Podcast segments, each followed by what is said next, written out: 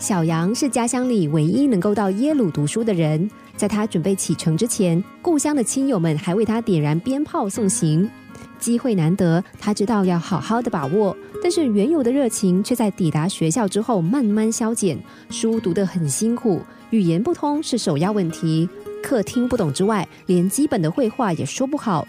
于是小杨开始后悔了，不知道自己为什么要到这里，他真的很想家。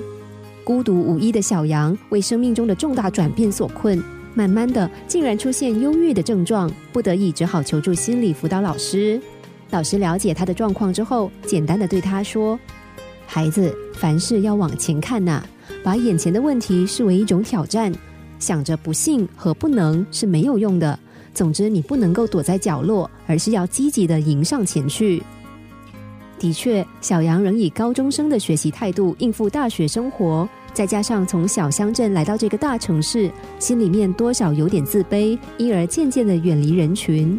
于是，在辅导老师的建议之下，他开始重新整理自己的态度和情绪。首先，他先把自己的不良情绪全部都宣泄出来，好让自己能够早日积极面对生活。接着，老师告诉他：“孩子，每一个刚到耶鲁的人都跟你一样，都有着不适应和不确定感。”心里面的焦虑和自卑也一样，你不是第一个人呐。小杨一听，心想：原来很多人也和我一样啊。接下来，老师要小杨把比较心从别人的身上转向自己，忘记中学时的风光，在这里可以谦卑，但不要自卑。你得用不同以往的态度，写下属于这里的求学生涯。就这样明白新环境必须培养的勇气和面对的态度之后，小杨也有了新的自我认识和动力。接下来，他积极的加强自己的语言能力，并热情参与学校的社团。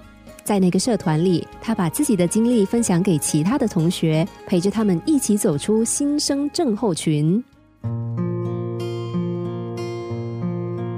我们都曾经有过适应新环境的经验。但是不同的人有不同的适应能力，有人从小就处在受到保护的环境里，一点挫折、一点寂寞都难以承受；反之，有些人则是从小就被折磨训练，再险恶、再艰困的环境都能够面对。环境并不会因为我们而改变，一切都得靠自己学习适应、努力面对。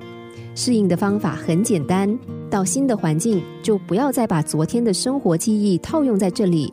也不要把旧有的生活习惯完整的移植到新的环境中，把昨天的风光忘记，将过去的习惯放下。既然决定给自己一个全新的开始，我们也要给自己一个全新的态度去面对，才能够甩开担忧和自卑，无惧也更积极的挑战全新的未来。